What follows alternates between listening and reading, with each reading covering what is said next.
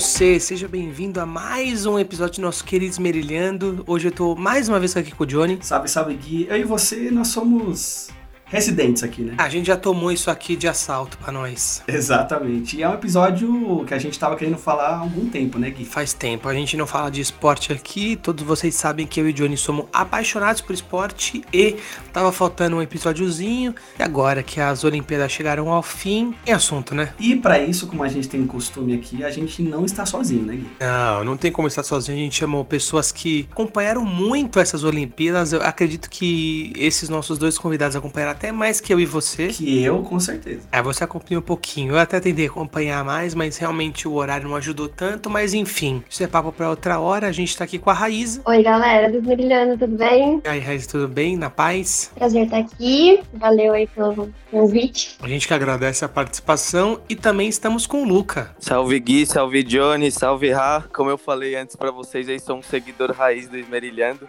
Acompanho desde o comecinho. Tamo junto, vamos que vamos. Desde quando era mato, né, Luca? Desde quando a edição era ruim. Os dois estão aqui, eles são muito fãs do Esmerilhando, são nossos queridos amigos pessoais, Raíza, minha namorada. Todos nós acompanhamos, na medida do possível, madrugadas e madrugadas de Jogos Olímpicos. E hoje o papo é sobre, como vocês já viram aí no título, o desempenho do Brasil, de uma forma geral, mas não só o desempenho do Brasil, mas como nós também brasileiros nos comportamos nessas Olimpíadas, né, Johnny? Isso, exatamente. Nós brasileiros, né, nós gostamos bastante aí de Copa do Mundo como um todo, mas sempre tem nesse meio tempo entre as Copas do Mundo, sempre acontece as Olimpíadas. Quem acompanha os Meriando sabe aí os saideiras que a gente já falou que gosta bastante. Nós tivemos essa versão agora em Tóquio. O Gui já citou aí que não ajudou muito os horários e tal. Mas, cara, eu acho que nesse ano de 2020 barra 2021, não precisa falar o quão pesado é. Foi legal, né? Pareceu um respiro assim. Então é por isso que eu e o Gui chamamos essa bancada de respeito pra gente comentar sobre isso. Bora pro episódio, Johnny? Bora.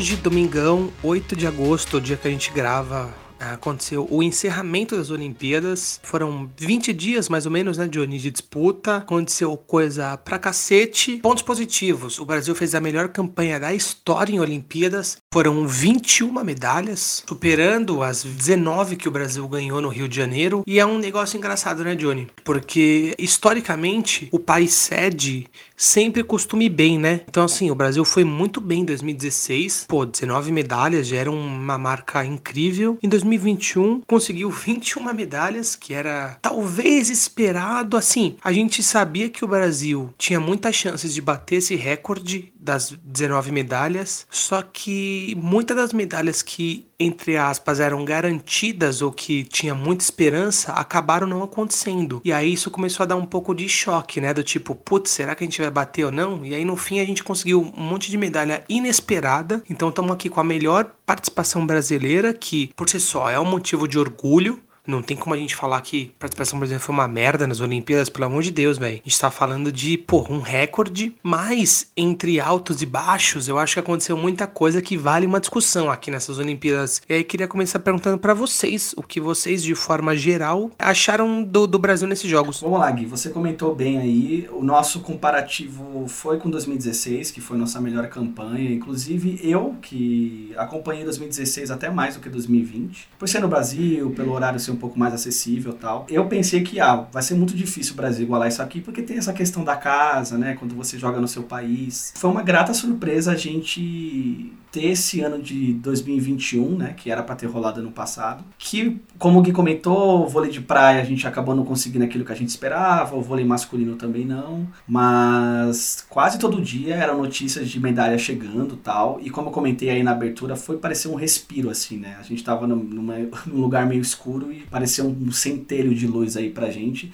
Eu gostei pra caramba, cara. Queria ter acompanhado mais, não acompanhei por causa do horário, mas eu sei que a Raíza, o Luca acompanharam pra caramba e assim. Acabou hoje, no dia que a gente tá gravando, e eu já tô com saudade e eu nem acompanhei tanto, imagino vocês. Sim, Johnny, sim, mano. Ainda mais agora que eu ainda tô em home office, então para mim acabou sendo um pouco mais fácil, porque acabo dormindo um pouco mais tarde, também acordo é, um pouco mais tarde por estar em casa, só abrir o computador, então eu acompanhei bastante e, cara, surpresas boas assim das equipes do Brasil em várias modalidades. É, algumas decepções também, como você falou, o vôlei. A gente sempre bota muita fé no vôlei, tanto de praia como de quadra. Eu acho que as meninas até mandaram bem, a gente pode até falar um pouquinho mais para frente, mas na final não arrumaram nada contra os Estados Unidos, né? É prata pro Brasil no vôlei feminino. Mas várias outras surpresas boas, cara. Eu achei, no geral, uma, uma ótima participação do Brasil. É como o Gui comentou aí, a maior participação da história, então tem que ser levado em conta tudo isso. Só complementando o que o Gui falou, são 21 medalhas, sendo 7 de ouro, 6 de prata e 8 de bronze. Cara, são 7 de ouro, velho. Olha essa participação aí. Eu gosto muito de Olimpíadas. Quando começou, eu tive contato com muitos esportes na minha vida eu acompanhei o range do começo até o final. Gosto muito do tênis de mesa, porém, os jogos de madrugada, às vezes nos horários que não dava para ver. Assim, eu acho que se eu tivesse de home office, igual o Luca falou, eu conseguiria acompanhar mais ainda. Eu assisti os jogos do, do trabalho mesmo. O Guilherme assinou o Globo Esporte para mim. o Globoplay, com o Sport TV, sim, porque aqui em casa não tem. E eu queria ver os jogos. Então, assim, os jogos que foram de manhã, futebol masculino, o vôlei, eu consegui acompanhar pelo celular. E os jogos à noite também, 10 horas da noite, a gente conseguia acompanhar até meia-noite e meia, uma e meia. Os jogos que eram de, muito de madrugada não dava, né? É complicado, mas eu acredito que o Brasil se desempenhou bem. Alguns esportes que a gente nem, nem assiste, nem tem conhecimento. E outros esportes eu achei que pecou em alguns, porque o Brasil é um país muito forte no vôlei, é um país muito forte no futebol e infelizmente a seleção feminina também não conseguiu pódio. O vôlei de praia, assim, eu assisti vários jogos e nossa, a participação foi um, pouco ruim, assim. Fazia não sei quantos anos que o Brasil estava sempre no pódio, né? No vôlei de praia masculino e feminino. Exato. O Brasil nunca tinha ficado fora do, do pódio no vôlei de praia. Nunca. Foi a primeira vez. Como o Gui comentou aí, eu acho que algumas medalhas meio que garantidas a gente acabou escapando, mas isso acabou sendo compensado por outras gratas surpresas aí. Agora, a gente falando um pouco sobre o horário aí, tinha alguns jogos que acabam, né, ficando até mais tarde e tal.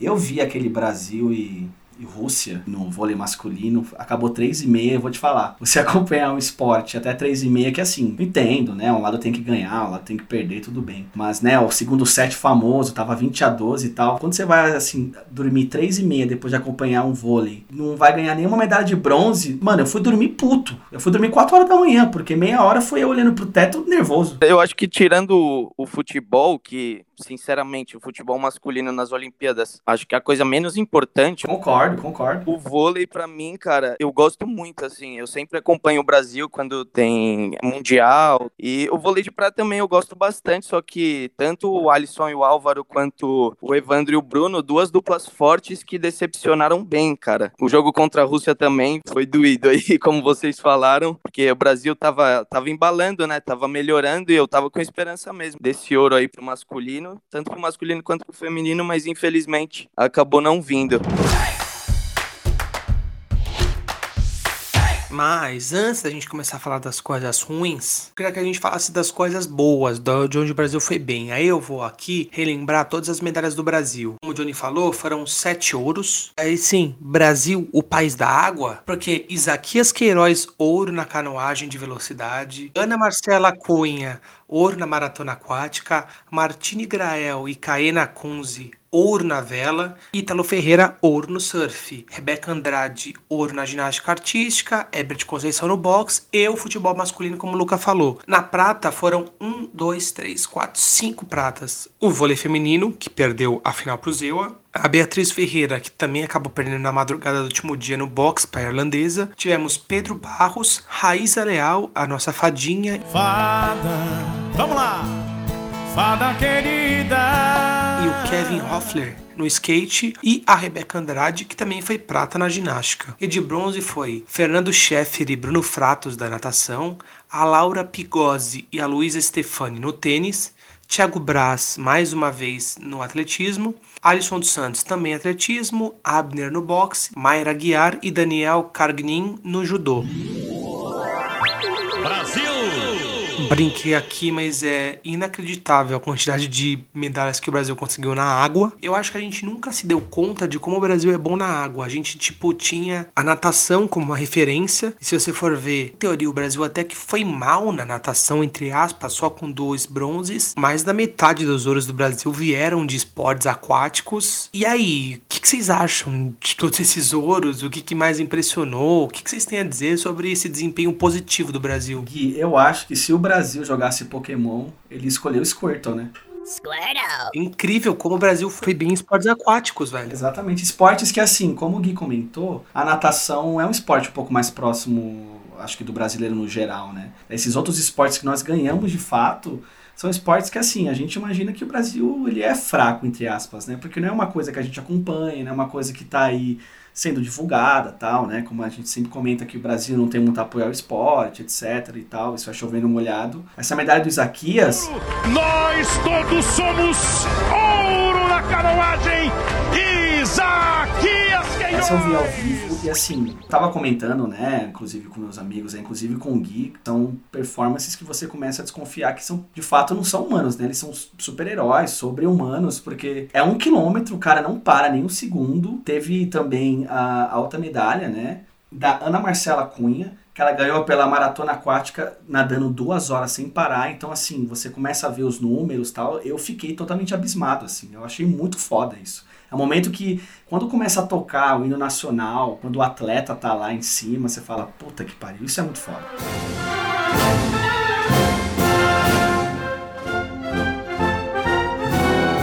Ô, ô Johnny, eu tô pra te dizer que talvez a medalha de ouro do Isaquias tenha sido não só uma medalha do Brasil, uma medalha de ouro das mais absolutas, onde alguém ganhou com uma tranquilidade absurda. Os Estados Unidos no basquete masculino não teve a mesma tranquilidade que o Isaquias teve para ganhar a canoagem dele. Verdade. Falando sério mesmo, não teve. O cara foi absoluto. Tinha uma canoa de diferença pro segundo colocado. Teve emoção, né? Porque no começo lá o tinha um oponente chinês que começou na frente, mas depois que o Isaquias foi embora, foi que foi. Mas talvez tenha sido, eu não sei o que vocês acham, pergunta até para vocês, mas talvez, e aí vocês já falem também sobre as outras medalhas, mas talvez a do Isaquias tenha sido uma das medalhas mais absolutas desses jogos. Mano, sim, e eu acompanhei as outras provas, né, as classificatórias, semifinais e tal, e ele dava entrevista, né? Assim que acabava a prova, o Sport TV já chegava, já dava entrevista, e ele, mano, sempre tranquilo, assim, falando, não, tava com a prova administrada, tô poupando energia pra próxima. O cara, mano, uma tranquilidade, assim, velho. Uma resenha também. O cara, mano, personagem, assim, monstro, velho, monstro. E, mano, merecidíssimo. O cara tava merecendo, né? Que em 2016 ele pegou, se eu não me engano, uma prata e um bronze. Uma prata e dois bronzes, alguma coisa assim. Foi alguma coisa, ele pegou uma prata e dois bronzes, se eu não me engano. Duas pratas e um bronze, foi alguma coisa assim. Brabo, ganhou, como você falou, com tranquilidade. E, mano, eu acho muito louco é, esporte aquático, natação, curto demais. E o da hora das Olimpíadas é isso, mano. A gente acompanha os outros esportes que, como o Johnny falou, não tem muita divulgação. A gente pode até debater mais um pouco mais para frente, mas o Brasil não tem incentivo nenhum para atleta, mano. Você vê o tanto de esporte que tem, o tanto de esporte que o Brasil chegou desacreditado e ganhou medalha, mano. Tá ligado? Tem que é, é admirável, mano. É... De ouro, né, Luca? Não é medalha de bronze, é de ouro. Ana Marcela, mulher do ano. Nossa, eu tava vendo a prova da Ana Marcela, meu pai pedia para mudar de canal, de tão nervoso que ele tava, ele não conseguia ver. Mas, mano, monstra também. Pra medalha de ouro! Pra medalha de ouro! Pra medalha de ouro Eu acho que talvez a, a, a, prova da Ana Marcela tenha sido uma das mais tensas que o Brasil viveu, assim. Eu fiquei nervoso. Talvez se compare com a da Raíssa, que acho que tava todo mundo de olho na Raíssa também no skate. Foi tenso, ela acabou ficando com a prata. Bota no peito, Raíssa! É medalha de prata para o Brasil! Geral torcendo para as crianças caírem, né? Mano, o skate nessas Olimpíadas foi um bagulho à parte, na moral, mano. Que da hora. Foi mesmo, foi mesmo. Nós tivemos alguns esportes que estrearam como sendo considerados considerados esportes olímpicos, né? O surf e o skate. E o que eu vi de pessoas se interessando genuinamente por skate depois da, das Olimpíadas não é brincadeira, cara. Eu mesmo tenho uma coisa bem pessoal, porque meus irmãos mais velhos aí, o André e o Elvis. Beijo André, que o André nos ouve bastante, o Elvis nos ouve de vez em quando. Eles sempre andaram de patins, andaram de skate. Pô, eu acho que aqui quem é um pouquinho mais velho, teve Playstation, foi impactado pelo Tony Hawk, né? Do Play 1, não tem como. Então.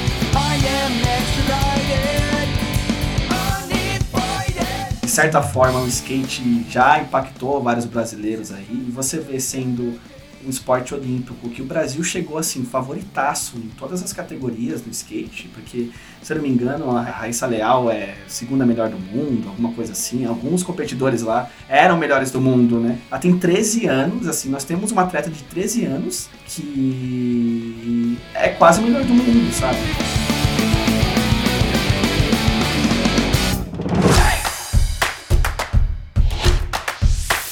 Pódios, nove das medalhas foram femininas, uh, o que me deixou bem feliz, assim, o desempenho das mulheres, acho que teve uma representatividade muito boa. Foi a maior participação feminina também, nunca tantas mulheres brasileiras tinham ganhado tanta medalha quanto nesse, isso é um ponto que você trouxe que é muito foda também, tipo, quase metade das medalhas foram femininas, é muito bom ver isso. Pra mim, Ana Marcela, ela é a mulher do ano, cara, é uma prova muito complicada, a dela, eu vi, acho que os 10 primeiros minutos, os 10, os 10 finais, porque eu assisti duas horas ali, eu fiquei, ah, acho que não vou assistir.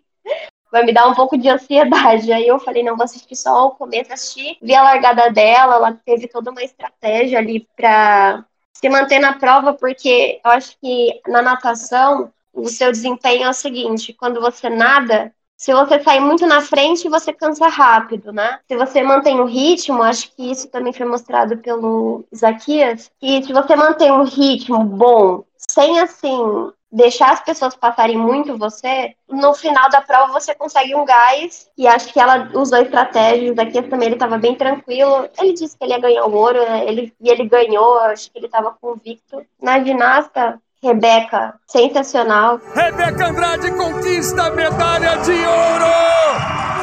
Ouro pro Brasil! Acho que não sei se vocês viram as, as provas dela. Eu acho que quando você vê a tranquilidade no atleta, parece que o desempenho dele vai melhor. Que nem a Raíssa, assim. Cara, ela tava tranquila. O que ela tava fazendo ali? Brincando? Andando de skate com as amigas? ela tava, tipo, muito à vontade no espaço dela. Não tinha como. Ela tem habilidade, sem contar que, assim, o preparo físico da Raíssa não aconteceu agora. É um preparo físico desde que ela era criança, até porque ela tem 13 anos hoje. Ela é criança, é isso que é bizarro. Assim, tipo, ela é uma adolescente, então desde criança ela já treina skate, então assim, a tendência é ela melhorar e assim, o eu torço mesmo é para a próxima Olimpíada ela ficar com ouro, entendeu? Porque ela merece demais. Ainda nessa pegada do que a Raiza falou sobre a participação feminina, eu diria, aliás, que as medalhas mais surpreendentes que, que nós tivemos, a maioria foi feminina. Foram as duas da Rebeca, né, o ouro e a prata. Eu não diria talvez que a Martine Grael e a Caena na vela são surpresa, porque a vela brasileira é boa por conta do é de família delas, né? É de família, entendeu? Mas assim, a da Ana Marcela é surpreendente, o ouro na maratona aquática é surpreendente. Talvez a da Bia Ferreira no boxe é surpreendente, a da Laura Pigose da Luísa no tênis é surpreendente. A medalha mais surpreendente do masculino foi a do bronze do Alisson dos Santos no atletismo.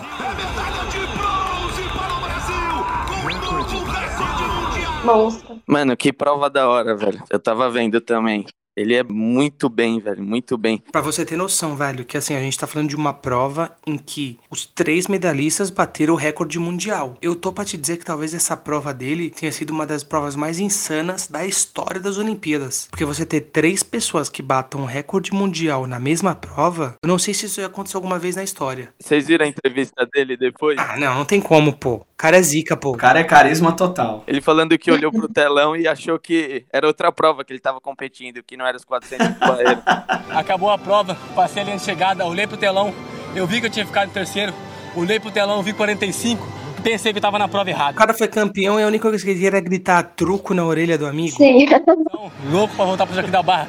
jogar um truco, gritar um seis na orelha dele, rapaz. De brincadeira, pô, ele é monstro. Não tem como. O que a gente mais viu foram personagens carismáticos, né? A grande maioria das pessoas que ganharam, na hora de dar entrevista, é um carisma puro, assim. E em cima do que o Gui falou, teve várias provas, né, Gui, que eu vi que quem ganhou bronze, por exemplo, fazendo um comparativo em 2016 que aconteceu aqui no Rio, teriam ganho medalha de ouro. Parece que subiu muito o nível de 2016 para cá, né? Todo mundo batendo um recorde atrás de recorde. É bizarro, né? Porque se você pensar, por exemplo, assim, atleta termina 2016 pensando em 2020. Então todo ciclo é pensado nisso, treinamento. Aí chega 2020, não rola as Olimpíadas, ela rola um ano depois. E se você for pensar, cara, um ano depois, às vezes você já não tá mais no seu auge. Quantas pessoas não se fuderam nessas Olimpíadas porque ela não foi ano passado? Era para ser meio que uma marca, essas Olimpíadas ser meio fraca de resultado por conta disso, de ter adiado um ano, e foi o contrário. São recordes atrás de recordes sendo batidos. Mas até acho que nessa parte, muitos atletas que eu vi, pelo menos na entrevista, até gostaram de ter adiado, porque tem mais um ano aí para treinar, mais um ano para se preparar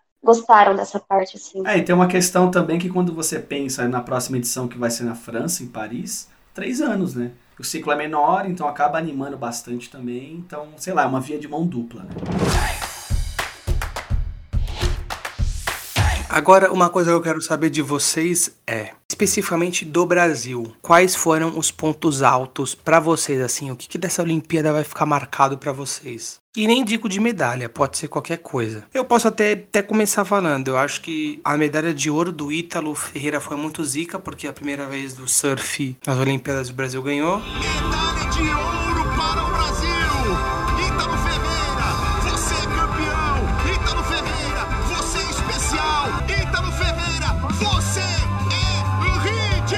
Brasileiro saiu da água no triatlo, Manuel Messias, penúltimo colocado geral, 49 Ele saiu da água. Ele terminou em 28 A 28 é uma merda. Um cara que tava em penúltimo ganhar 20 posições no ciclismo, na corrida, pra mim é foda pra caralho, mano. Eu te pergunto, qual que é a motivação que um penúltimo colocado tem para continuar uma maratona? Lá eles não, não gostam desse negócio de competitividade, né? Até porque as Olimpíadas é você celebrar o esporte como um todo, mas nós temos lá os três melhores, né? São as pessoas que vão sair nas fotos, quem tá em primeiro que toca o hino, então... O que o Gui comentou, né? Se eu tô em penúltimo aqui, ué, vou vou competir por competir. O cara vai lá e tem essa história, né? Com todo o contexto que a gente sabe aqui do esporte, como o Luca bem pontuou aí. Uma coisa que eu achei muito foda, a Raiz já comentou rapidamente, eu acho que Cara, acho que a participação das mulheres nessas Olimpíadas aqui foi uma coisa que eu acho que tava óbvio, mas ninguém viu chegando, sabe? Teve vários dias que só quem ganhava medalhas eram mulheres. O esporte sempre é um reflexo da sociedade. Eu acho que isso mostra muito bem, não só no Brasil, mas como mundialmente, como agora as mulheres elas têm um lugar que sempre deveriam ter sido delas e apesar daqui né do nosso futebol feminino sempre nunca chega lá né são várias às vezes é uma coisa técnica às vezes é uma coisa de de apoio do Brasil mesmo, mas eu, eu quando eu tava vendo aquilo, né, né Gui, a, a gente até comentou no saideira aí, não só das mulheres, mas é uma Olimpíada disruptiva pra caramba, né? Eu acho que foi uma Olimpíada muito diferente nesse sentido também, e só da gente ver isso das mulheres, isso prova bastante isso. Nós temos sete ouro, três foram conquistados por mulheres. Eu acho que para os atletas brasileiros é uma oportunidade. Assim como o Alisson, quem sabia aqui quem que era o Alisson?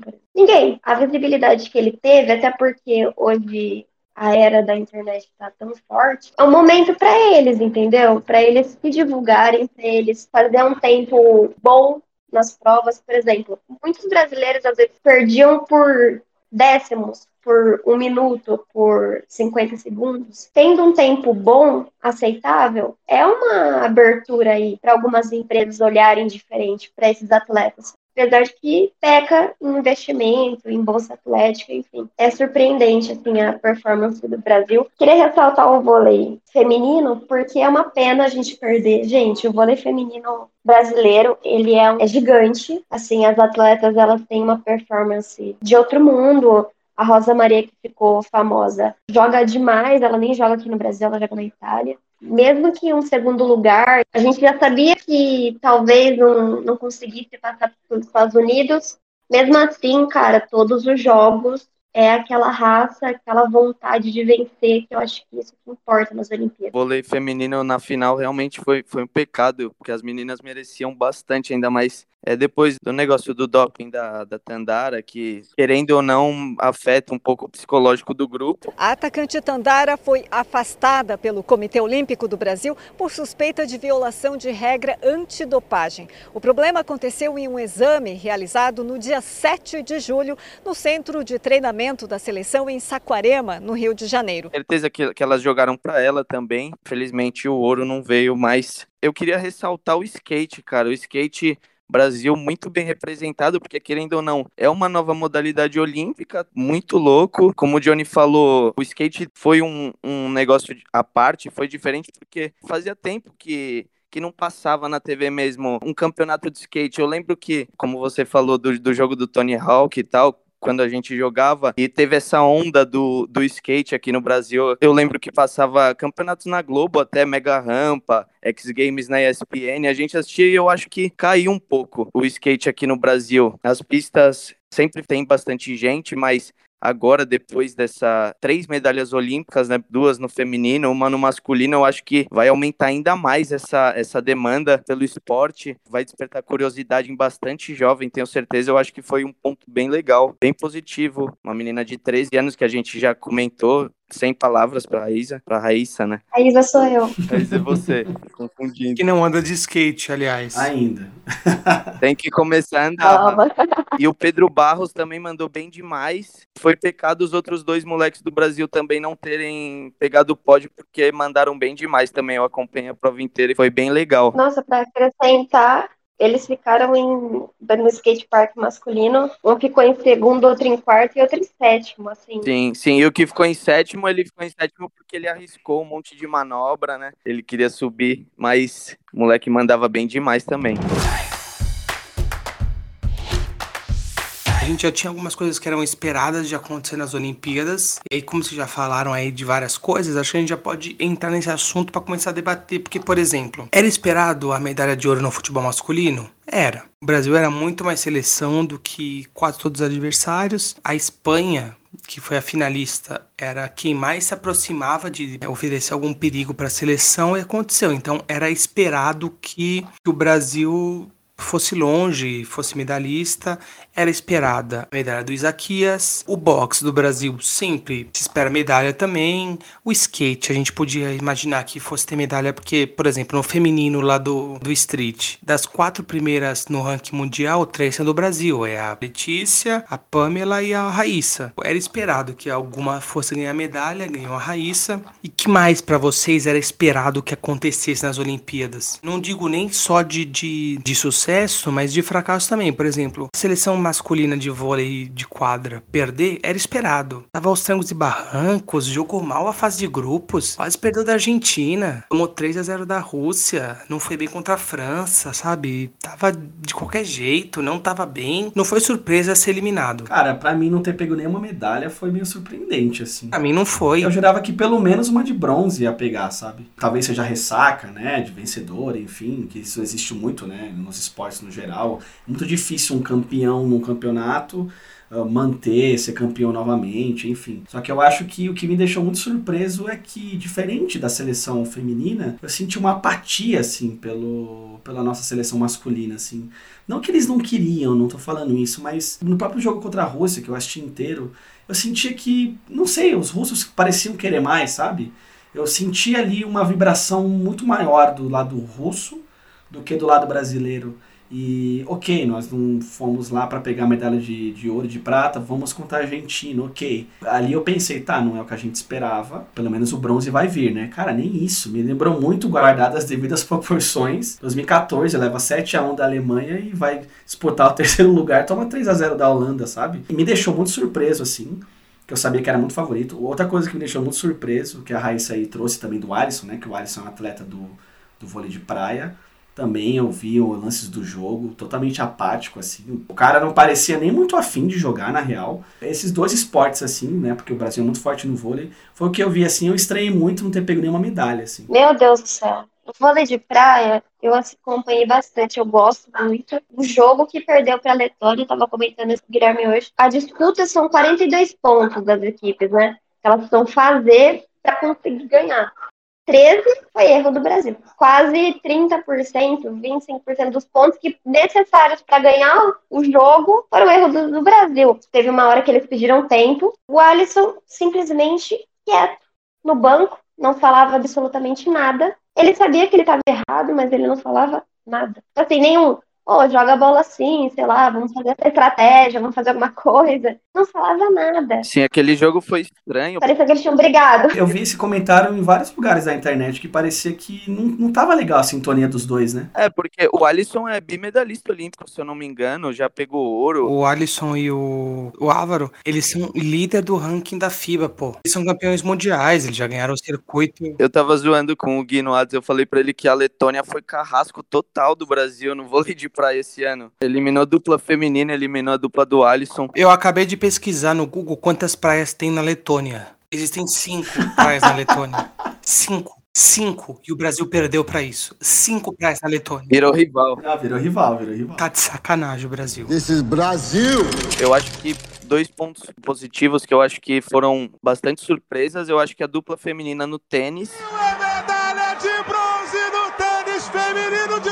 Elas nem iam jogar, né? Elas descobriram que iam para Olimpíadas quatro dias antes, cara. Olha essa história, isso é muito louco. Foi, foi loucura. E eu acho que foi a grande surpresa aí no quadro de medalhas do Brasil. Esse bronze aí no tênis. Outra surpresa foi o, o bronze do, do Thiago Braz aí no, no, no salto com vara. Thiago Braz, medalha de bronze para o Brasil. Mesmo ele pegando o ouro nas Olimpíadas do Rio, ele não, não entrou como, como favorito, não. Ele tava sem clube, né? É, então. O cara sempre subestimado, né? Eu acho que é o Pinheiros, que era o clube dele, por conta da, da pandemia, acabou mandando ele embora. Uma sacanagem, né? O cara é atleta olímpico e pegou ouro no Rio, enfim. E de novo mostrando aí que, mano, vai chegar toda vez, velho. O maluco o cara é bom, mano. o cara é brabo e, e pegou mais uma medalhinha aí no salto com vara.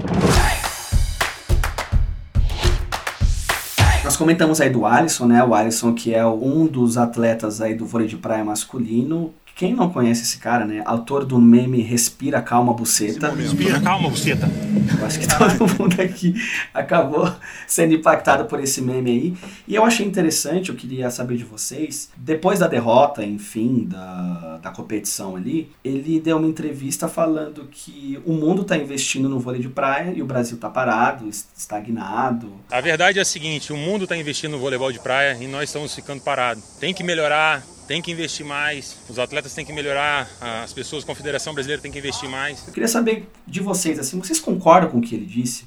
Porque tudo bem aqui, a gente já, até pincelou rapidamente, mas eu e nós temos episódios específicos aí falando sobre esporte, em como aqui o Brasil, ele meio que caga, né? Tirando o futebol, e mesmo pro futebol ele caga em questões organizacionais, enfim, mas vocês acham que para esse caso do Alisson, que parecia um cara totalmente desinteressado, e como o Gui comentou, o país que ganhou tem cinco praias, vocês acham que isso é uma justificativa real?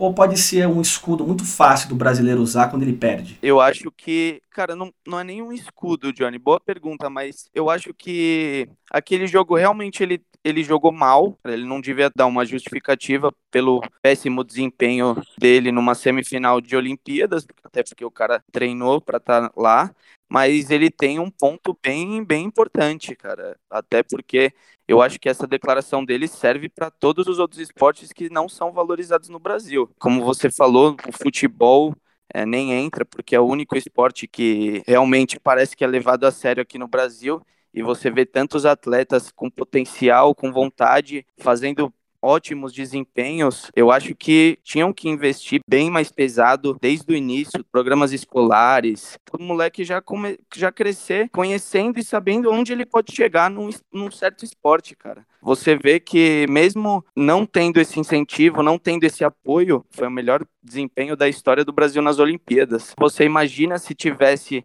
um suporte maior, um incentivo maior desde o começo. Quantos atletas iam conseguir chegar longe, ganhar medalha, disputar campeonatos, disputar mundial, que não é o que acontece hoje no Brasil. É, você vê os Estados Unidos ganha quase toda vez. Eu acho que os Estados Unidos, na minha opinião, é o principal rival de todo mundo nas Olimpíadas. Todo mundo tá contra os Estados Unidos. Tenho que falar, os caras investem desde o começo, desde que eles são mini atletas em formação basicamente. O moleque ou a menina só tem que definir qual esporte ele gosta mais e vai treinar a vida inteira para aquilo com incentivo, com bolsa de estudo, tanto em escola, em faculdade.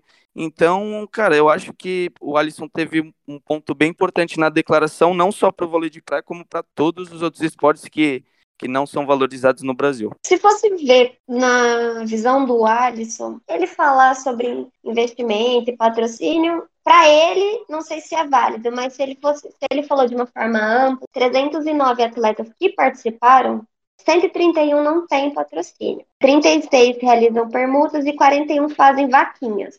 E 33 trabalham em outros empregos e conciliam com o esporte. Sem contar que a Bolsa Atleta é de 925 reais, né? O salário mínimo é 1.100 reais e você ganha 925 reais não é nada, que nem o Bolsa Família. É o mesmo nível, assim. Nunca vai criar seu filho com Bolsa Família porque 170 reais não dá nem para fazer a compra do mês. É uma falta de investimento e até de acreditar. E aí, quando vai o atleta e ganha, depois que ele ganhou, você quer apoiar ele e você quer sugar essa conquista dele é fácil. Não, mas o atleta ganha tanto, né? Será que não dura? Porque eu até vi recentemente quanto que ganha um atleta quando ele ganha medalha nas Olimpíadas, né? Acho que é ouro é 250 mil, é bronze 100 mil. Os valores individuais da premiação do COB são 100 mil por bronze, 150 mil por prata e 250 mil por ouro. Se a gente for olhar esse valor, nem é tanto assim, porque 100 mil reais hoje, por exemplo, um atleta aí que vai treinar de ônibus, se ele pega esses 100 mil e compra um carro, depois ele tem que pagar o carro, bancar o carro. Hoje, infelizmente, o real é desvalorizado. Então, assim, 925 reais realmente não é nada. Tem o Bolsa Pod, que é de 5 a 15 mil, mas não é todos, tá? Que, que pegam. 78, por exemplo, desses competidores não tem a Bolsa Atleta. É difícil, é que nem o Lucas falou. Em outros países, China, Japão, Estados Unidos, cara, você, desde pequeno, você já é incentivado no esporte, você já escolhe, você vai receber o investimento necessário para você ter, porque todo mundo sabe como é caro coisas de esporte, elas são caras, as melhores coisas são caras. Esse dinheiro que paga aqui, não, você não vai conseguir fazer nada. É que nem, por exemplo, a Raíssa teve um desempenho excelente porque ela sempre teve força dos pais, investimento dos pais desde que ela era pequena. Então, o atleta, ele é assim, tem atleta em Tóquio que treina dois anos, três anos. E tem atleta em Tóquio que treina a vida inteira. Então, assim, é, é diferente. Parte eu concordo, mas em parte eu discordo, que é o seguinte. Qualquer medalhista brasileiro é extraterrestre. Que ele já superou muita coisa para chegar lá, tá ligado? Tipo, uma Ana Marcela, pelo amor de Deus, velho. Aquilo ali, tipo, já tem estátua dela em praça. Da Ana Marcela, o técnico dela, enquanto ela tá comemorando, ainda comenta que ela tem que focar que tem um Mundial. Então, assim, para você ver que não é brincadeira, velho. O Alisson reclamar de, de investimento é uma piada. Ele tem que tomar no cu dele, velho. Porque o cara perdeu pra porra da Letônia, mano não dá pra gente também alimentar. Tipo assim, o Brasil precisa ter uma, um, um fomento ao esporte olímpico, mas também não dá para ficar passando a mão na cabeça, velho, de vergonha. O que aconteceu no vôlei de praia foi uma vergonha perder pra Letônia. Ah, mas o vôlei de praia não tem incentivo. O meu pinto, mano. Porque tem incentivo pra caralho, mano. Esses caras, como eu falei, velho, são líder do ranking mundial, velho. O cara é líder do ranking mundial e aí ele perdeu da Letônia porque ele não tem incentivo. Admite, porra. A Isa falou aí, ó. Quantos pontos de, de, de erro a Letônia fez por conta do Brasil? É falta de incentivo que faz o cara não saber pular? Que faz o cara fazer, mano, no ponto do jogo tocar a rede? É falta de incentivo isso? Não é, pô. O cara é campeão mundial, o cara é campeão olímpico. Não tem essa, pô. Tem que também ter um pouco de consciência de que, velho, a gente perde, a gente erra, a gente faz merda. E aí não dá pra ficar colocando a culpa nos outros de falta de incentivo. A Raíssa não tem falta de incentivo com 13 anos. Ela vai se mudar pros Estados Unidos agora, esse ano, pô. A Letícia Buffoni mora lá, a Pamela mora lá, o moleque lá, o Hoffner mora lá. Todo mundo mora nos Estados Unidos, pô. Todo mundo tem treinador. Existe a falta de incentivo, isso é foda, mas existe o Brasil passar vergonha e fazer merda, como fez em vários esportes. Sim, com certeza. É a única competição praticamente que os caras têm pra aparecer e todo mundo vai jogar pra ganhar tudo, velho. Não dá pra gente também tratar o Brasil sempre como uma vítima do acaso. Não, com certeza. Tem muitos esportes em que o Brasil não é vítima do acaso, o Brasil é vítima da, mano, da falha, da incompetência. E acontece, né, Gui? Acontece. Um lado sai vencedor. Eu entendo, Johnny. Eu tava falando isso hoje, por exemplo, de manhã com a Raíza. Acontece, eu acho que a gente já pode até entrar numa outra discussão que foi, velho, pra mim, o futebol feminino do Brasil, uma vergonha o que aconteceu, pô. O Brasil tá fora! O Brasil tá fora dos Jogos Não dá pra perder pro Canadá do jeito que perdeu. Se você quer ser campeão, você não pode perder do jeito que você perdeu. Não dá pro hand masculino perder vários jogos do jeito que perdeu. Não dá pro hand feminino perder do jeito que perdeu, pô. Não adianta você ficar culpando o governo e a falta de bolsa atleta e o caralho a quatro, velho. Tem um momento que você tá ali dentro da quadra ou do campo, você contra aquela pessoa que tá na sua frente. E não dá pra falar que é só investimento. Porque tem hora que você faz umas merda que você prejudica um jogo, que não é falta de investimento aquilo, pô. Que uma criança com 13 anos sabe que não pode fazer aquilo e você falha. E, por exemplo, a gente vê isso todo dia, falando aqui agora já aumentando um pouco a discussão, no Campeonato Brasileiro. Você vê um monte de cara imbecil fazendo merda no Campeonato Brasileiro e a gente cobra eles. Por que, uma pessoa fazendo merda nas Olimpíadas a gente pode cobrar? O que eu acho é o seguinte, por que, que eu trouxe essa declaração do Alisson? Eu senti uma certa arrogância da parte dele. Em nenhum momento ele fala que a Letônia foi melhor, em nenhum momento ele comenta que a dupla da brasileira sim cometeu erros. Por isso que eu usei essa palavra escudo, né? O que o Luca comentou, eu concordo em gênero, número e grau. Nos outros esportes, sim. Eu tô falando aqui que o vôlei de praia é o novo futebol. Assim é como o Gui falou, o cara já é campeão, ele já tem uma medalha de ouro no peito que ele já ganhou nas edições anteriores. Eu acho que a gente tem que também aceitar às vezes que A gente foi incompetente. não foi a culpa do, da falta de investimento. Talvez tenha sido a culpa minha e da minha dupla no vôlei de praia. E tudo bem, o esporte tem que sair alguém vencendo. Nem sempre o melhor time ganha. O único jeito da gente também evoluir é saber que a gente erra, mano. Porque senão fica muito fácil, tá ligado? O que acontece na minha vida, a culpa não é minha. Então, beleza, pô. Eu sou só um observador da minha vida. Eu não sou nunca o agente principal dela. A seleção feminina do Brasil no futebol de campo perdeu dois gols que não existe pra um time que quer ser campeão. Não tem como. E não adianta chorar e falar, nossa, elas foram guerreiras. Foram guerreiras, mas fizeram merda, mano. Só não foi mais longe porque fez merda, velho. E não dá pra ficar, ah, ah, mas é investimento, investimento. Calma lá, pô. Muitas das meninas da seleção brasileira nem jogam no Brasil. Joga no PSG, joga no Barcelona, joga nos Estados Unidos. Ganha bem. Não é todo mundo coitadinho também. Falta de incentivo não pode mascarar o mau desempenho de atleta ou de equipe. É que tem alguns esportes que realmente os atletas realmente não têm incentivo. Por exemplo, no atletismo, no atletismo no geral, aquele caso até do, do Darlan, que viralizou é, o lugar que ele treinava, que era meio num terreno baldio assim. Pô, eu acho que, que também para certos esportes, pelo menos o básico o pessoal tem que ter. O Danley é um dos atletas brasileiros que mais recebe bolsa, porque ele tá no quadro militar. Então, como ele é tipo membro do exército, ele ganha bem pra caralho. Ele tava treinando naquele terreno baldio do lado da casa dele por causa da pandemia, porque o clube dele tava fechado. Assim como o medalhista de ouro. O cara que foi medalhista de ouro também tava treinando em casa, na garagem de isso casa. que é importante a pesquisa mesmo. Sim. Não, tanto que o Danley mesmo postou uma foto falando que ele não é esse coitado que pintaram dele no Twitter lá e o caralho. Ele nunca fez essa imagem. Ele sempre recebeu uma bolsa atleta e era alta pra caralho, porque como eu falei, ele é do exército. Ele treinou num clube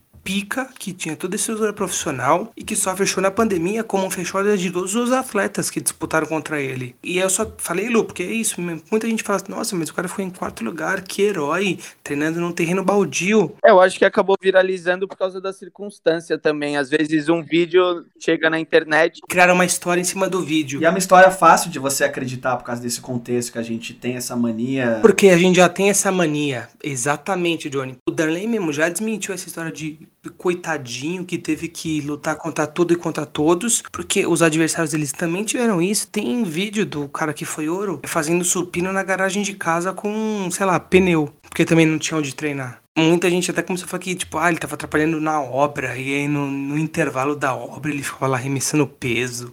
Tipo, nada a ver, pô. Eu só queria deixar isso, só pra deixar claro como cria-se muitas dessas histórias que também atrapalham a gente, porque o Brasil não é esse país também todo miserável. Existe toda uma história de superação, como foi o Alisson lá no 400 metros com barreira, mas tem a atleta do Brasil que tem uma condição boa pra caralho e que só não ganha porque perdeu no esporte, normal. Realmente, tem alguns esportes que você não pode ser incompetente em certos momentos. Você tem que ir lá e ganhar. A gente tem que ganhar da Letônia no, no vôlei de praia. É, se não ganhar da Letônia, Luca, vai ganhar de quem, né? Pelo amor de Deus. Exatamente. E só para completar, o futebol feminino do Brasil vem deixando a desejar um bom tempo, inclusive. Eu acho que precisa de uma renovação. Não sei em que parte, se é na comissão, se é até nas atletas, mas eu acho que precisa de uma renovação porque faz um tempo já que vem tendo maus desempenhos. Eu acho que não falta renovação, porque a Pia levou não sei quantas atletas que nunca tinham jogado pela seleção. Teve mina na seleção que fez a estreia pelo Brasil nas Olimpíadas. A seleção tava renovada. Tinha umas mina velha, mas tinha muita mina nova mesmo. Eu acho que falta pra seleção feminina, velho, uma cabeça vencedora. Eu entendo que é difícil, assim, às vezes pra você ter uma cabeça vencedora, você precisa ser campeão. E aí fica meio que um, um, um- É um paradoxo, né? um ciclo. Pra ser campeão, você precisa ser- ter a cabeça vencedora. O Brasil tava com o jogo na mão contra a Holanda, a ser líder do grupo. E fez merda, velho. Tomou dois gols que não existe. Tomou dois gols que não tem como tomar. Um time que quer ser campeão não pode tomar aquele gol. Um time que quer ser campeão não pode fazer o que aconteceu no jogo do Brasil, pô, contra o Canadá. A Debinha tava na marca do pênalti, velho. Era ela é goleira, ela errou o gol, velho. Aí teve um outro lance que se ela tocasse, esqueci, não lembro pra quem que era, mas se ela tocasse, velho, a mina ia sair na cara do gol. Ela não tocou, ela quis chutar a bola de qualquer jeito. Eu tava falando esses dias ainda, e acho que a galera que curte o futebol vai entender mais. A Debinha fez um lance que me pareceu o Cleison no Corinthians. E aí eu te pergunto, o Cleison é um cara vencedor, Luca? Cleison não dá. É um bosta. Ela teve uma atitude que não é de gente vencedora. Tem que ter um pouco, velho. Senão você nunca vai ser e você sempre vai ficar colocando a culpa nos outros. Quem jogou sabe que o grupo tem que se fechar, tem que ter o espírito de campeão mesmo, ir pra cima.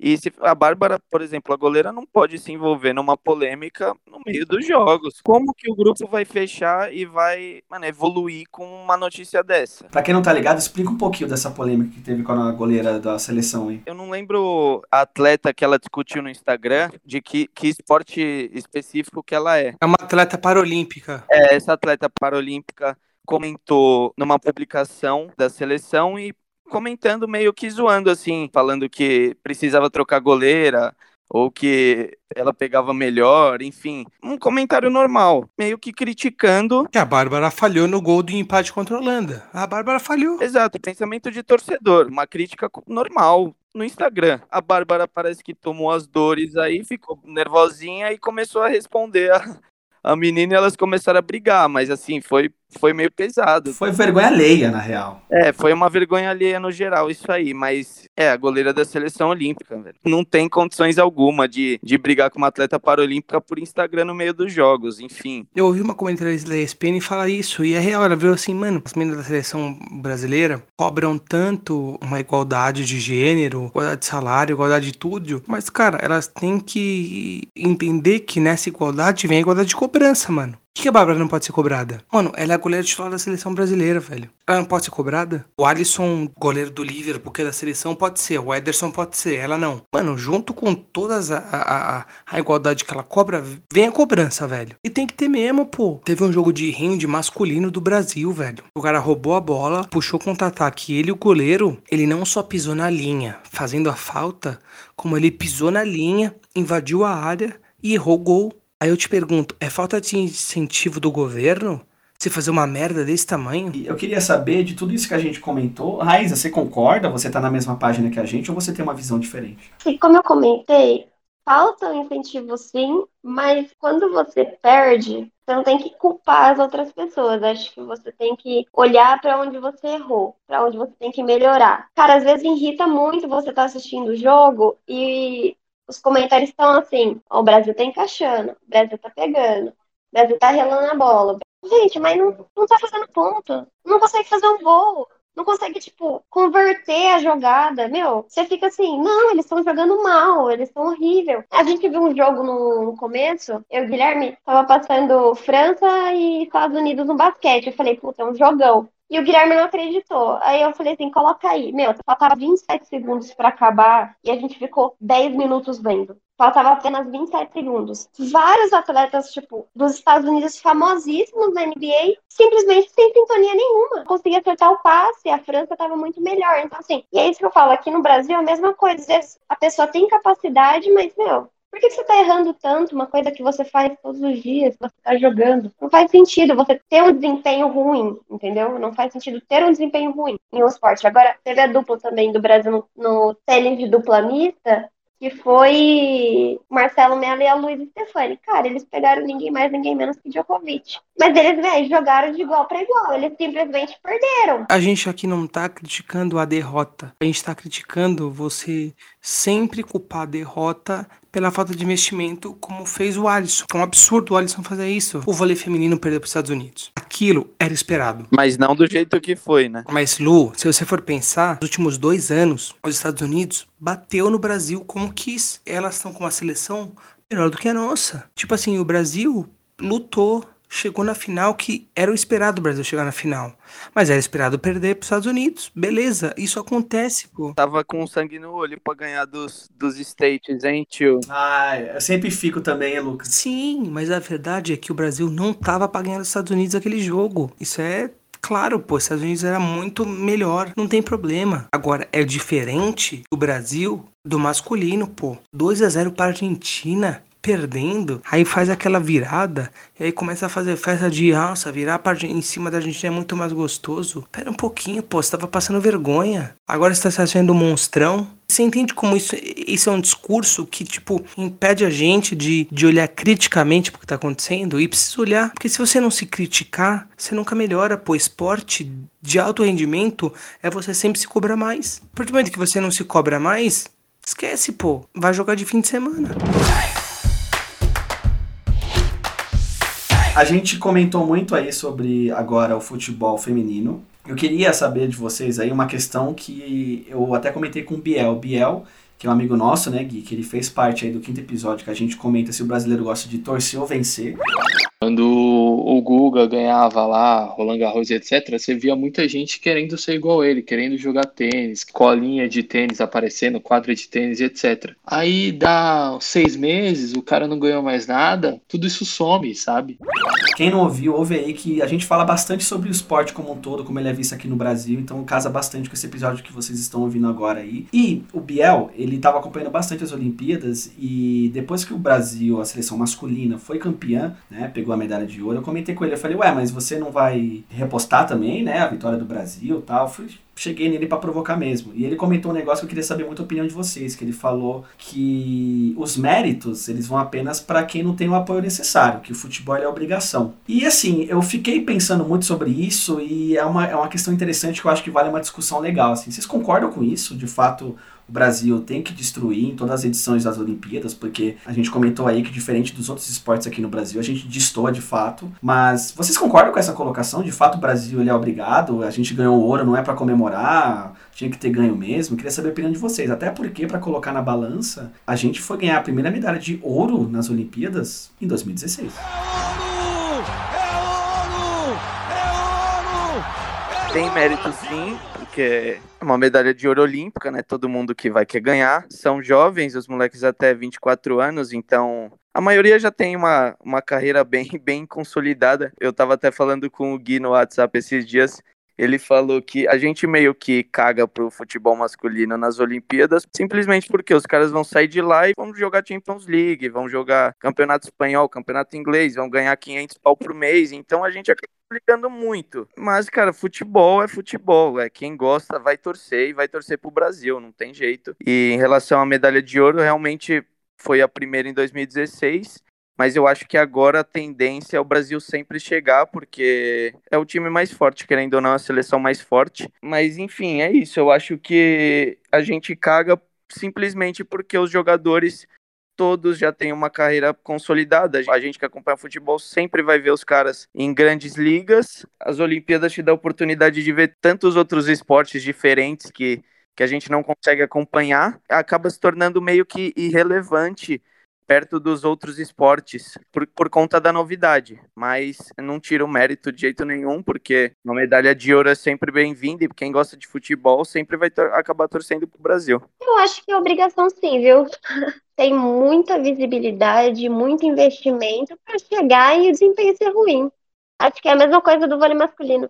É muito investimento para, tipo, imagina, Brasil não avançar, perder nas quartas, perder feio Cara, é um esporte que tá aí, é um esporte mundial, investimento, várias marcas, os caras que jogaram já têm tipo, a vida estabilizada, é a chance de outros atletas também que estrearam e jogarem ter essa visibilidade não ganhar, é o mínimo, para mim ganhar é o mínimo da seleção masculina. Não, e Raiz, em cima disso que você falou, o próprio Claudinho, né, que joga no Red Bulls, ele foi anunciado agora no Zenit aí da Rússia. Então, assim, você acabou de falar uma coisa que a gente viu em prática.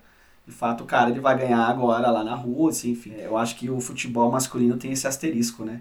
E sua opinião, Gui, sobre isso? Foi um jogo bom. A Espanha tinha um time tão bom quanto o Brasil, isso tem que ser valorizado. Não foi um jogo fácil. Em 2016, o Brasil bateu em ninguém, tá ligado? Aquela seleção da Alemanha que ganhou na final era uma bosta. Sim, ainda foi nos pênaltis, né? É. Essa seleção da Espanha era muito melhor. Tinha o Marco Asensio, cara. O cara já foi destaque da Champions League. O Oyarzabal, você tem o Pedri, titular do Barcelona. No começo das Olimpíadas, antes do primeiro jogo, no site, no site da Bet que, que, eu, que eu aposto lá, a Espanha tava como favorita, cara tava pagando menos que o Brasil, tava como favorita. Essa medalha de ouro tem que valorizar. Eu acho bem bosta o campeonato de futebol masculino nas Olimpíadas, mas por conta disso mesmo, você leva a seleção principal, você leva o sub-23, tá ligado? Tem pouco de espírito olímpico no futebol, porque o futebol já vive um outro ecossistema. Eu acho que assim, o espírito olímpico tá em muitos esportes que não o futebol, por isso que eu não dou muita atenção para isso. O masculino, aliás. Não é porque o feminino eu dou bastante atenção e acho que faz sentido nas Olimpíadas. Mas foi legal assistir, beleza, ganhou. Pô, Malcolm, já falei aqui no Esmerilhando, pô, conheço ele desde que ele era um molequinho, jogou com meu irmão. Então, assim, é um amigo meu da minha família, então é muito louco ver ele fazendo gol. É do Brasil! É de Malcolm! Mas não é tão legal esse ouro quanto dos outros que o Brasil conseguiu. Eu só vi um jogo inteiro dessas Olimpíadas do futebol masculino, que foi a estreia. Cara, sei lá, a gente que vê futebol aqui toda semana, você não vai acordar 5 horas da manhã para ver Brasil e, e Egito, né? Pelo amor de Deus. Você comentou sobre a seleção feminina que perdeu para o Canadá e o Canadá foi campeão e tem malhas que vêm para o bem, com o Canadá ganhando, a primeira pessoa trans e não binária conquistou uma medalha olímpica. Não binária, para quem não sabe, é quem não, não se identifica como mulher nem como homem, e com o Canadá ganhando, essa conquista veio. E é muito legal porque o Johnny até comentou sobre diversidade no começo. Nessa Olimpíada teve 160 atletas assumidos LGBTQIA+, e que foi muito maior do que nas outras edições, que em Londres, em 2012 e 2016, no Rio, tiveram juntas 79. Então, como foi importante nessa Olimpíada. Eu acho que tem todo um peso aí, as redes sociais estão todo mundo muito forte, né? Todo esse movimento que a gente tem recentemente aí. Como eu comentei no dos Saideiras aí, que quando começou as Olimpíadas, já começou isso. Antes das Olimpíadas começarem, eu já percebi que ia ser um negócio meio diferente. Tanta posição de pessoas que não tinham tanta voz assim, né, anteriormente. Eu achei isso muito foda, cara. Como você falou, beleza, o Brasil não ganhou, mas eu acho que muito mais importante do que uma medalha pro Brasil é ter essa representatividade tão forte, né? Não, com certeza. Assim, eu fico muito feliz. O desempenho feminino, para mim, assim, é lindo de ver, é importante de ver. Eu me sinto representada. Teve até a comentário Sport TV que usou o pronome elo e todo mundo ficou, nossa, como é importante isso, né? Ela ter essa consciência de não chamar jogadora de jogadora, de, de ela, né, ou de ele, então assim, isso é importante de verdade, até para o mundo, por ser um, um campeonato, um, um evento aí mundial. E em cima disso que você falou, Raiz, a gente teve aí a vitória que a gente comentou da Rebeca Andrade, e quem tava comentando era ninguém mais, ninguém menos do que a Daiane dos Santos, né, que, meu, chorou ao vivo. Uma ginasta que, a, que, os, que as pessoas negras não, podia, não poderiam fazer alguns esportes, e a gente vê hoje a primeira medalha uma menina negra. Comentou daquela importância, né? Inclusive pegou todo mundo surpresa, inclusive Johnny, que eu jurava que a Daiane dos Santos já era campeã olímpica. Eu sabia que ela não tinha nenhuma medalha, jurava que ela era campeã, enfim. Mas você vê, por exemplo, a importância daquilo, né? Você vê no canal como a Globo, ela tá comentando com o Galvão Bueno, ela começa a ter ali todo um monólogo falando da importância disso, e você vê que, meu, isso aqui não é brincadeira, sabe? Não são palavras vazias, de fato importa. Você comentar, por exemplo, se sentiu representada, meu, isso é muito legal, isso é muito foda, né? Nós somos homens aqui, a gente, né, ainda mais em cima do esporte, que é uma coisa que, né, é muito machista, enfim, a gente não pode nem falar muito sobre isso, porque, pô, onde a gente olha, quem não cansou de ver a cara daquele filho da puta do Medina lá do Bradesco, pelo amor de Deus, o cara que foi um escroto, puto escroto do caralho, agora não, não se vacinou e agora tá dando os migué aí. O cara não pegou nenhuma medalha, né? Que tava toda aquela polêmica em cima da namorada dele, enfim. Pô, o cara ganhou muito dinheiro em cima dessa campanha do Bradesco, o cara não ganhou nada. Quem ganhou foi a Rebeca, enfim, foi a Ana, que a gente comentou aí, isso é muito legal. Não fala Medina que o Guilherme gosta. É, o Gui adora. A gente não comentou muito sobre a Rebeca, mas, cara, eu acho que ela acaba de levar a ginástica do Brasil para outro patamar. Claro que todas as medalhas são importantíssimas, mas eu acho que a dela teve um peso diferente, cara. Teve assim muita, muita repercussão e vai levar para outro patamar, certeza. Muito, ela foi muito bem. Inclusive a Simone Biles, né? Tava torcendo por ela, assim, uma, uma imagem super legal. Eu não sei vocês, eu senti ela muito, como o Gui comentou aí, essa mentalidade de campeão, de campeã. Ela ganhou e assim, na cara dela você não via aquela emoção de meu Deus, não acredito que eu tô aqui. Não, tô aqui mesmo, eu vim para ganhar mesmo, sabe? Uma totalmente segura de si assim, isso eu achei muito foda. Ela ganhou a prata, ganhou o ouro, deu o mesmo sorriso assim, sabe? Você vê aquela mentalidade de campeã que o Gui tanto comentou aí, a Rebeca ela representou tudo isso que o Gui falou que pode fatar em alguns atletas aí. O que você falou, Johnny, é, faz todo sentido e entra um pouco disso, assim, que eu tô falando. Pô, a Rebeca, ela tem que lutar por mais incentivos porque é evidente que num país que decidiu extinguir o Ministério do Esporte, falta apoio. Mas, quando ganha, ela também sabe as coisas que levam até lá. Não é o acaso que levou a Rebeca até lá perder nas Olimpíadas não é vergonha nenhuma para o brasileiro porque falta investimento. Mas existem formas de perder. E uma delas é jogando. A Rebeca ganhou jogando. Ela foi bem demais, pô. Não tem o que dizer, cara. Olha, olha o que a gente viu, velho. Primeiro, ela já escolheu uma música que, sinceramente, vocês realmente acham que os jurados respeitavam a música que ela escolheu? É evidente que não. Mas aí você vê muita personalidade da pessoa já, né? Logo ali na música. E isso que você falou, Gui, de você jogar e você perder jogando, né? A Bia Ferreira foi prata, né, no boxe. E, cara, a luta foi franca, foi honesta, não, não, não teve, né, essa coisa, essa apatia, assim. Então é, é o que você comentou, né? É muito. Não é você perder, né? É como você perde.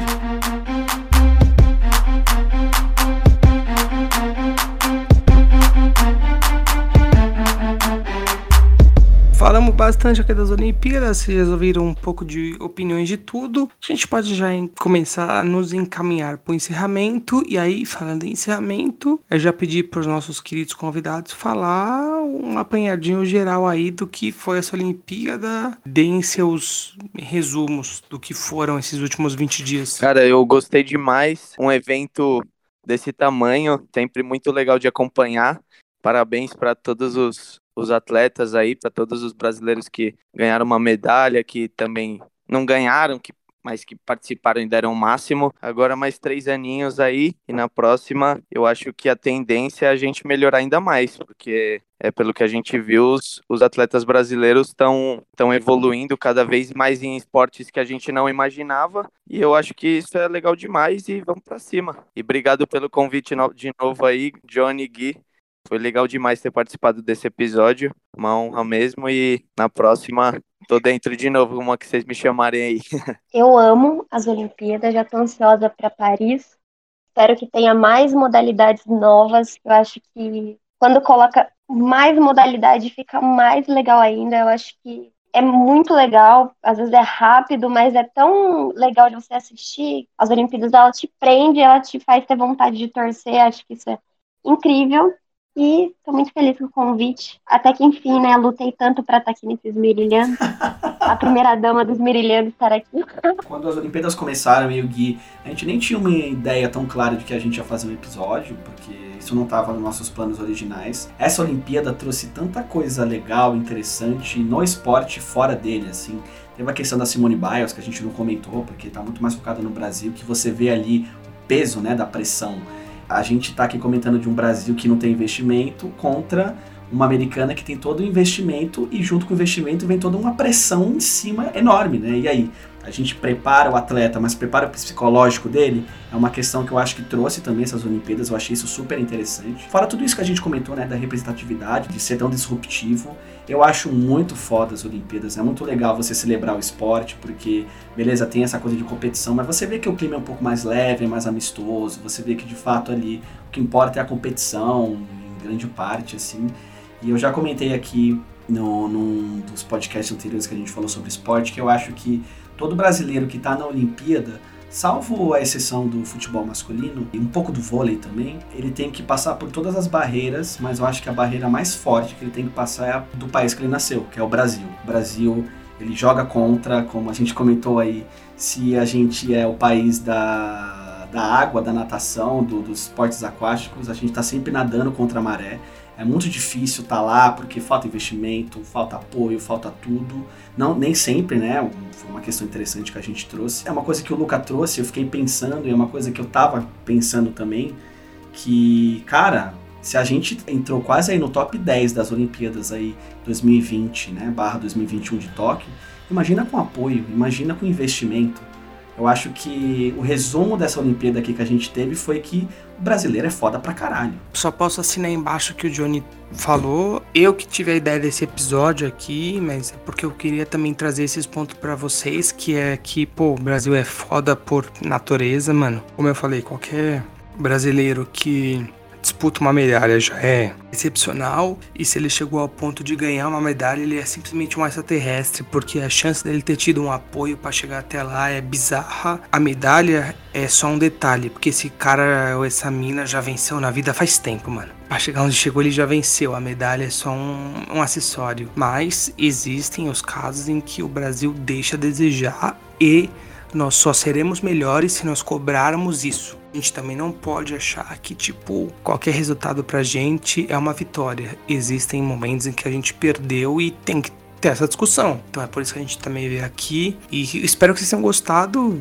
Trouxemos pessoas que assistiram Olimpíadas pra caralho. Eu sei o quanto o Luca e a Raiz assistiram. Então tudo que eles falaram aqui, eles têm propriedade para dizer, porque eles assistiram pra porra. E espero que vocês tenham gostado do episódio. E é isso, né, Johnny? É isso, Gui. Esmerilhamos? Acho que a gente esmerilhou quase tudo que tinha das Olimpíadas. Já vamos se preparando para de 2024, né, em Parisão. É isso aí. Quero agradecer muito aí o Luca e a Raiz, duas pessoas que a gente queria chamar desde o começo. A gente tá ligado que vocês ouvem a gente aí.